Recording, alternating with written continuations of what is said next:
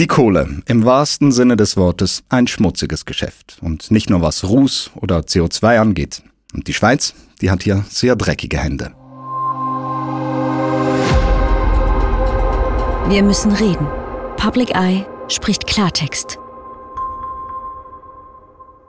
Mein Name ist Nico Meyer, herzlich willkommen. Ja, und in der heutigen Episode widmen wir uns der russischen Kohle und ihre Wege über die Schweiz. Public Eye hat hier eine große Reportage veröffentlicht und an dieser Reportage mitgearbeitet hat Robert Bachmann. Herzlich willkommen. Hallo Nico. Ich bin sonst ein Mensch, der es nicht so hat mit Zahlen, aber jetzt in der Vorbereitung auf diese Episode sind mir gleich mehrere Zahlen wirklich krass geblieben. Über ein Drittel der Energie weltweit stammt nach wie vor aus Kohle. Russland ist einer der größten Kohleexporteure, die Nummer drei der Welt und von dieser russisch exportierten Kohle laufen drei Viertel über die Schweiz. Vieles davon über eine kleine Straße im beschaulichen Zug, die Barerstraße. Ja, und etwas sagt mir, dass äh, diese russischen Kohlegiganten die Bara-Straße nicht wegen der tollen Aussicht oder die Nähe zum schönen Zugersee sich ausgesucht haben. Das wird wahrscheinlich andere Hintergründe haben, oder? Ja, das hat sicher äh, andere Gründe. Es ist verrückt, wie ähm, quasi aus, aus kleinen Büros beziehungsweise äh, Gebäuden, wo teils Dutzende, Hunderte äh, von Firmen registriert sind, ähm, diese riesigen Warenströme gelenkt werden. Ähm, wir haben acht der neun größten russischen Kohleproduzenten, die äh, in Zug äh, mit einer Ausnahme äh, sind. Und ich glaube, da die Gründe hierfür ähm, sind einerseits das, das Steuerklima, das halt einfach äh, günstig ist, andererseits der, der Finanzsektor, der äh, in der Schweiz ähm, sehr, sehr stark entwickelt ist und all die Dienstleistungen in, in aller Diskretion bietet, die äh, diese Rohstoffhändler eben suchen.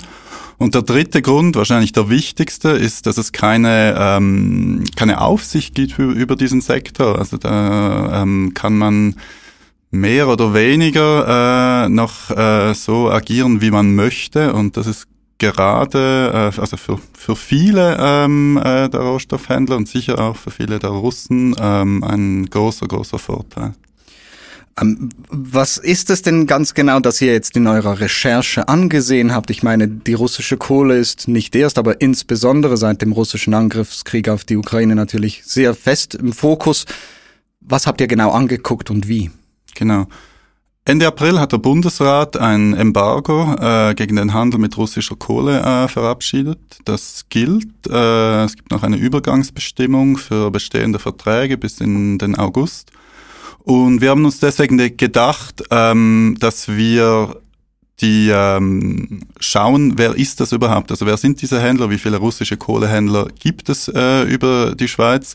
Auch äh, weil wir schon früher, äh, Public Eye arbeitet ja schon lange zum Rohstoffhandel, den Verdacht haben, dass, er, dass eben halt einfach viel zu wenig bekannt ist über diesen, diesen Handel.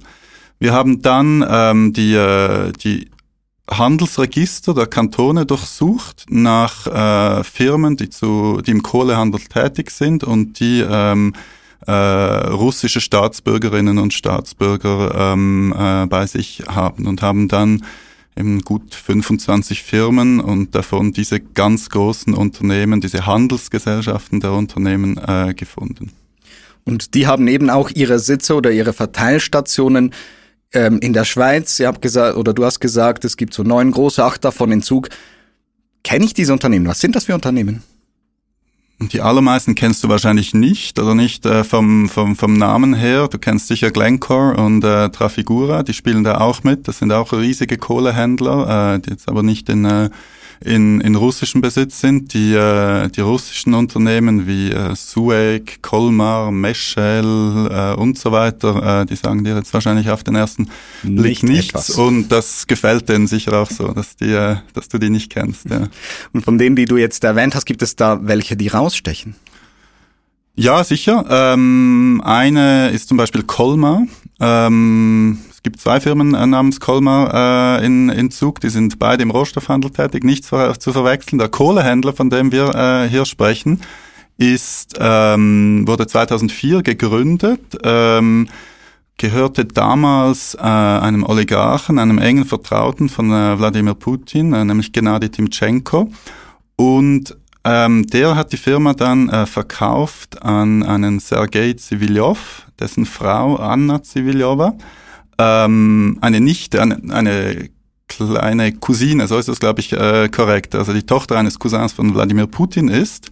Und äh, diese Firma, äh, die ist so exemplarisch, also sie hat ein riesiges Wachstum hingelegt in den letzten äh, 15, 20 Jahren ähm, ist äh, mit der Handelsgesellschaft in, äh, in, in Zug äh, registriert und hat extrem viel auch Unterstützung äh, vom russischen Staat äh, bekommen, äh, der grundsätzlich diesen russischen Kohlehandel, den Export äh, sehr, sehr stark gestützt hat. Also da sieht man schon sehr stark diese Verbindung zwischen Staat und Wirtschaft, die gerade im Rohstoffbereich sehr, sehr ähm, wichtig ist. Mhm. Ähm, du hast es bereits erwähnt, russische Kohle funktioniert nicht ohne Oligarchen. Auch hier ein Name, den ich dann aber hingegen tatsächlich äh, kenne, nur schon wegen den Sanktionslisten, ist äh, Andrei Melnitschenko. Ähm, auch er hat etwas mit Kohle zu tun. Kannst du äh, da noch etwas erläutern, wie mhm. er und äh, da drin ist und vor allem die Beziehung zur Schweiz? Mhm. Ja, gerne. Ähm, vielleicht zuerst zu den Oligarchen allgemein. Das sind ja das gibt's ja vor allem in diesem post-sowjetischen Raum, in Russland, aber ähm, äh, auch in der Ukraine und, äh, und anderen Ländern dieses, äh, dieses Phänomen. Das sind eigentlich superreiche Geschäftsleute, die ähm, in den allermeisten Fällen in den 1990er oder Anfangs der 2000er Jahre ähm, ihren Reichtum äh, geschaffen haben in erster Linie durch die sehr wilden und undurchsichtigen Kapit äh, Privatisierungen äh, ähm, in, in Russland nach dem Zerfall der Sowjetunion. Und die Charakteristik ist eben, dass ähm, da ein sehr, sehr, also viele von ihnen sind im Rohstoffsektor ähm, aktiv und äh, sie haben eine sehr, sehr enge Verbindung äh, zur, zur Macht in Russland, also zu, zu Kreml äh, seit 2000 äh, ähm, unterstützen sie auch zwangsläufig die, äh, die politischen Projekte von äh, Wladimir Putin. Und ähm, viele von ihnen äh, haben eben äh, doch sehr, sehr starke Verbindungen, äh, sehr vielfältig in die Schweiz. Und einer von ihnen ist eben Andrei Melnitschenko. Ähm, er erfüllt dieses Bild des Oligarchens äh, sehr, sehr genau. Ähm, er hat äh, in den 90er Jahren äh, über eine Bank und Handel, also Devisenhandel, äh, Geld gemacht, dann verschiedene Unternehmen günstig zusammenkaufen können, auch mit ähm, der, der Unterstützung von äh, Gouverneuren von Provinzen in, äh, in, in, in Russland und hat dann eigentlich drei Unternehmen gegründet, die jetzt den, den Grundstein seines Reichtums bilden. Das ist einerseits ähm, Eurochem, das ist eine Düngemittelfirma, auch in Zug äh, beheimatet. Andererseits TMK, eine Pipeline-Firma, also die bauen Röhren für Gas- und Ölpipelines. Und drittens eben SUEC, das ist die sibirische Kohleenergiefirma und ist der größte russische Kohleproduzent. Melnitschenko also in der Schweiz kein unbeschriebenes Blatt. Das weiß man auch beim Bund spätestens ähm, seit den Sanktionen, seit Beginn äh, des Krieges. Was hat sich da genau getan? Ja, also Melnitschenko hat ja bis mindestens vor, vor, bis zum Krieg äh, jetzt in der Ukraine in St. Moritz gewohnt. Ähm, was man weiß zu seinen Unternehmen, äh, eben SUEC, äh, das Kohleunternehmen, ähm, dass er dieses kurz vor, ähm, er ist in, von, in der, von Brüssel, also in der EU sanktioniert, äh, schon Anfang ähm, März. Und einen Tag vor äh, diesen Sanktionen hat er ähm, den Trust, äh, über den ähm, er äh, Suek hält, an seine Frau unterschrieben äh, überschrieben und wir haben daraufhin ähm, mit dem SECO, also mit dem Staatssekretär für Wirtschaft, Kontakt aufgenommen und äh, sie darauf angesprochen. Und da hieß es eben, das sei legal gewesen, dass äh, zu diesem Zeitpunkt äh, sei er noch nicht äh, sanktioniert äh, geworden und das sei in dem Sinne kein Problem für dieses Unternehmen SUEC.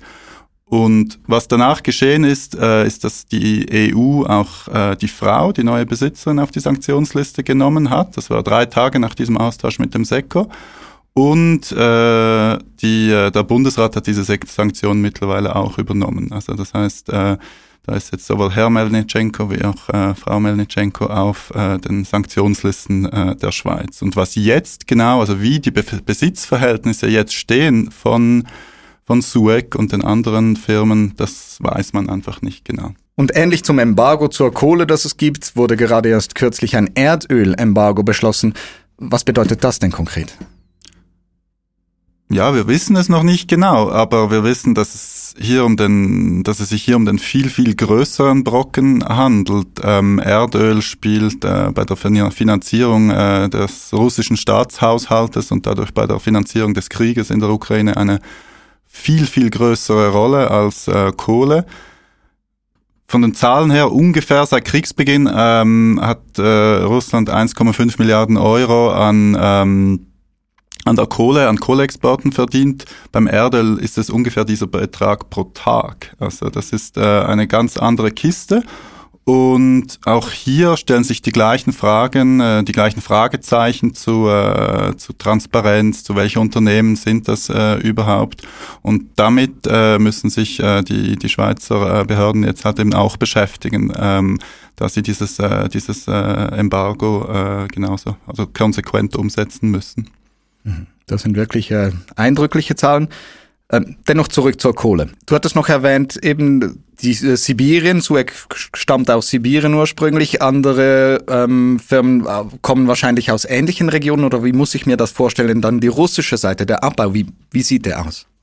Ja, es ist sehr viel äh, in, in Sibirien. Äh, das sind mehrheitlich große sogenannte Tagebauminen, also riesige offene Schächte die mit viel ähm, schwerem Gerät und auch Manneskraft, ich glaube, hier kann man das sagen, ähm, abgebaut werden, auch sicher unter sehr schweren Bedingungen. Also es gibt äh, auch bei diesen Unternehmen, die wir porträtiert haben, immer wieder Unfälle mit vielen Todesopfern, äh, Schächte, die, die einstürzen. Das ist harte Arbeit, die auch nicht äh, sehr, sehr gut bezahlt ist. Also das ist sicher auch hier ein sehr, sehr ähm, ja, ein sehr schwieriger Abbau, ähm, von dem man aber eben in, äh, in Zug äh, äh, an der Barerstraße eigentlich nichts äh, sieht. Neben Zug der Barerstraße ähm, spielt vielleicht auch Zürich als Finanzplatz eine Rolle, sprich die großen Banken. Auch die spielen eine große Rolle, wenn es um den Rohstoffhandel gerade mit russischer Kohle geht. Wie sind da die Verstrickungen? Genau, ich habe es erwähnt, der, der Finanzplatz und die vielen Dienstleistungen, die es darum gibt, die sind äh, zentral für diese Unternehmen. Das ist einerseits einfach die Möglichkeit, schnell, unkompliziert und ohne große Fragen beantworten zu müssen, ähm, Unternehmen zu äh, eröffnen, zu registrieren hier in der Schweiz. Da gibt es eine ganze ähm, Armada von Dienstleisterinnen, die das, äh, die das machen, äh, woraus dann eben diese Briefkastengesellschaften äh, und auch sonst äh, ähm, existieren, die wir, die wir hier haben. Und der zweite äh, wichtige Grund ist die Finanzierung, also diese, diese Handelsfinanzierung. Ähm, die Kohle seit etwa 20 Jahren ähm, ist ein sehr, sehr stark finanzialisiertes Gut geworden. Also es, äh, das heißt, sie wird mehr und mehr gehandelt, auch weltweit. Früher wurde sie eigentlich dort verbraucht, wo sie abgebaut wurde. Das ist heute nicht mehr so. Und dafür braucht es äh, Banken, die ähm, die diesen Handel äh, finanzieren, vorfinanzieren von, von A bis Z. Und da ist die Schweiz natürlich äh, sehr, sehr gut platziert. Das ist deswegen ein, ein wichtiger Grund, wieso ähm, die alle hier sind. Und wie immer, wenn wir über Finanzplatz oder auch den, den Rohstoffhandelsplatz Schweiz sprechen, dann ist Transparenz immer ein großes Thema. Und auch hier hätte der Nationalrat ähm, ja handeln können. Es gab diese große Diskussion noch nicht lange her über eine Rohstoffmarktsaufsichtsbehörde. Die hatte im Nationalrat dann am Ende nicht äh, eine Chance, ist nicht durchgekommen. Ähm, wie wichtig wäre genau so eine Aufsichtsbehörde, um die Transparenz zu erhöhen, um den Durchblick in einem Rohstoffhandelssektor zu haben?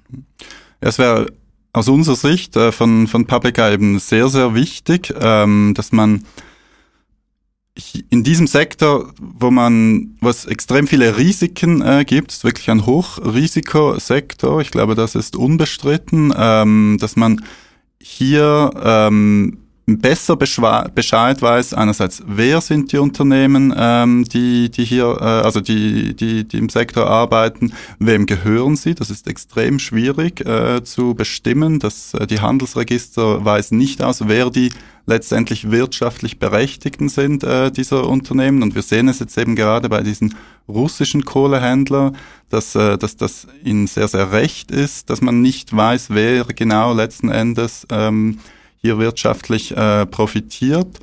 Und es gibt sehr, sehr viel Korruption. Äh, Glencore hat sich gerade, also völlig nicht jetzt in Zusammenhang mit dem Kohlehandel, aber Glencore hat sich gerade so schuldig bekannt äh, der, der, der Korruption. Und da gibt es ganz, ganz viele solche äh, Risiken. Die Sanktionsumgebung, die wir jetzt eben hier haben, äh, diese Problematik ähm, äh, mit dem Krieg in der Ukraine. Das heißt, all diese Risiken, die könnte äh, die Schweiz und die Behörden könnten diese besser äh, versuchen äh, zu, zu minimieren äh, und indem sie diesen, diesen, äh, diesen Sektor eben wirklich ähm, regulieren oder zumindest mit einer Behörde ein Minimum an Transparenz äh, schaffen. Nun war eine Mehrheit des Nationalrates aber der Meinung, die bestehenden Aufsichtsmöglichkeiten, die reichen. Und auch wenn man beim Bund nachfragt, heißt es, nein, das geht, es sei viel Arbeit, aber man könne sie stemmen. Was hältst du von diesen Gegenargumenten? Ja, wir haben beim Bund nachgefragt ähm, und äh, das SECO hat uns eigentlich bestätigt, dass sie äh, keine genaue Übersicht äh, dieser, dieser Unternehmen haben, die jetzt auf der Sanktionsliste sind. Äh, ähm, Sie haben statistische Schätzungen, aber wir haben in dieser Recherche deutlich mehr gefunden. Und also wir haben vom SECO, und das ist ein Zitat, ähm, die Aussage, dass sie den Eindruck hätten, dass ähm, die, äh, die Firmen sich strikt an die Sanktionen halten. Und das ist gerade wegen äh, all den Risiken, die, die, die, die hier sind, äh, aus unserer Sicht schlicht und einfach nicht genug, damit äh, die Schweiz eine, eine datenbasierte Politik äh, machen kann. Deswegen aus unserer Sicht ganz klar, es braucht mehr Transparenz. Ähm, und äh, also Public Eye setzt sich ja schon seit Jahren äh, dafür ein, dass äh, eine Behörde entsteht, die eben diesen Rohstoffsektor äh, ähm, die, die hier mehr, mehr Transparenz schafft in diesem Rohstoffsektor. Mhm. Ihr habt die mal so skizziert in Anlehnung an die FINMA, die Finanzmarktaufsicht, habt ihr eine ROMA skizziert, eine äh, Rohstoffaufsicht oder eine Rohstoffmarktaufsicht. Wie habt ihr die skizziert? Wie stellt ihr euch die vor? Genau, die, äh, die FINMA ist das Vorbild. Äh, wir haben, äh, das glaube ich etwa acht Jahre her, ich war damals noch nicht bei Public Eye, ähm, da haben wir Gesetze geschrieben, wie das aussehen könnte für den Rohstoffhandel. Wir haben äh, die, äh, eine Webseite gemacht, wir haben ein fiktives, ähm, äh, quasi einen fiktiven Verwaltungsrat äh, geschaffen. Wir haben auch äh, Stellenausschreibungen äh, gemacht und äh, dafür auch tatsächlich Bewerbungen erhalten. Also das äh, ähm, sah eigentlich äh, sehr, sehr ähm, realistisch aus. Und ja, wir sind nach wie vor der, der Meinung und setzen uns auch dafür ein, dass ähm, eine solche Behörde in, in einer gewissen Form ähm, quasi Lizenzen erteilt, damit man im Rohstoffhandel aktiv werden kann und dann eben die Bedingungen stellt, wie, diese, ähm, wie man diese Lizenz erhält und dies dann auch überwacht aus all den Gründen, die wir jetzt äh, diskutiert haben. Auch wenn es jetzt dem Nationalrat gerade nicht gereicht hat, hoffen wir, dass dieses Anliegen weiterhin ähm, Auftrieb erhält. Robert Bachmann, danke vielmal für deine Zeit und diese sehr spannenden Einblicke. Vielen Dank. Ja, und wenn du weitere Einblicke in die Welt von Public Eye ähm, haben möchtest, dann findest du die bei Wir müssen reden, Public Eye spricht Klartext, entweder in Videoform auf YouTube oder auf den gängigen Audio-Podcast-Plattformen. Ein Like oder ein Abo würde uns natürlich freuen. In diesem Sinne, besten Dank. Wir müssen reden. Public Eye spricht Klartext.